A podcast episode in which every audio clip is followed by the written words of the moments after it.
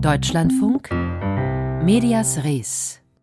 In Deutschland wird gezockt. Laut einem aktuellen Bericht spielt circa die Hälfte der Bevölkerung hierzulande online am Computer oder an der Konsole.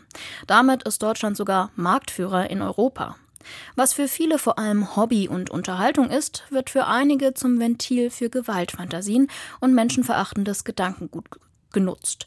Seit über 25 Jahren kontrolliert Jugendschutz.net als gesetzliche Stelle von Bund und Ländern, was in der virtuellen Spielewelt passiert.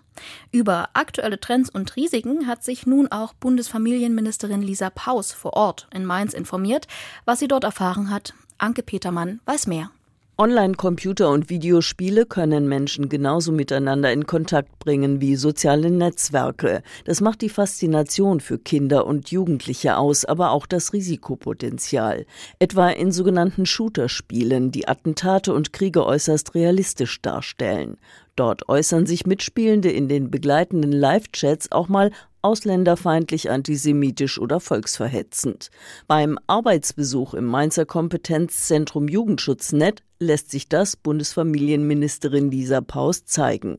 Die Grünen-Politikerin interessiert, wie wahrscheinlich es ist, dass Kinder und Jugendliche beim Online-Spielen auf solche Inhalte stoßen.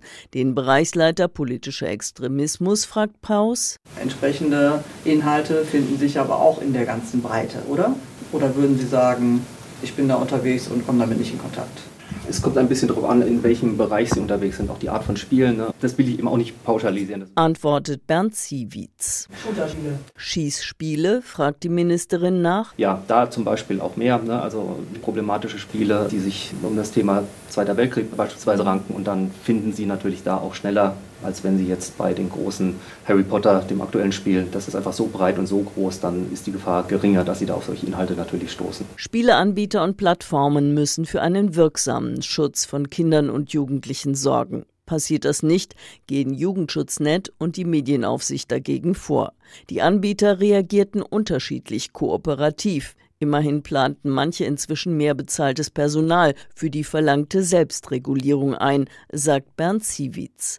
Andere reagierten uneinsichtig, wie zum Beispiel die neurechten Macher eines Online-Games, das von der zuständigen Bundesprüfstelle inzwischen als jugendgefährdend indiziert wurde. Ein Spiel im Retro-Design, das Kindern und Jugendlichen rechter Propaganda aussetzt. Was durch die Indizierung gewonnen ist, dazu Fleming Ibsen vom Bereich politischer Extremismus Algorithmus bei Jugendschutznet. Es ist zumindest so viel schon mal gewonnen, dass indizierte Inhalte im Netz zum Beispiel von Jugendschutzfiltern herausgefiltert werden. Also Jugendschutzfilter, wie sie zum Beispiel in einem Router dann eingerichtet werden können zu Hause von Eltern. Kinder und Jugendliche sind dann nicht mehr dem Risiko ausgesetzt, mit diesen konfrontiert zu werden. Das führt aber nicht dazu, dass diese Inhalte an sich aus dem Netz verschwinden. Eltern sollten sich für das interessieren, was Kinder und Jugendliche online spielen, raten die beiden Extremismusexperten des Mainzer Kompetenzzentrums. Ob sich Jüngere durch volksverhetzende Inhalte von Online-Spielen radikalisieren könnten, sei schwer zu beantworten.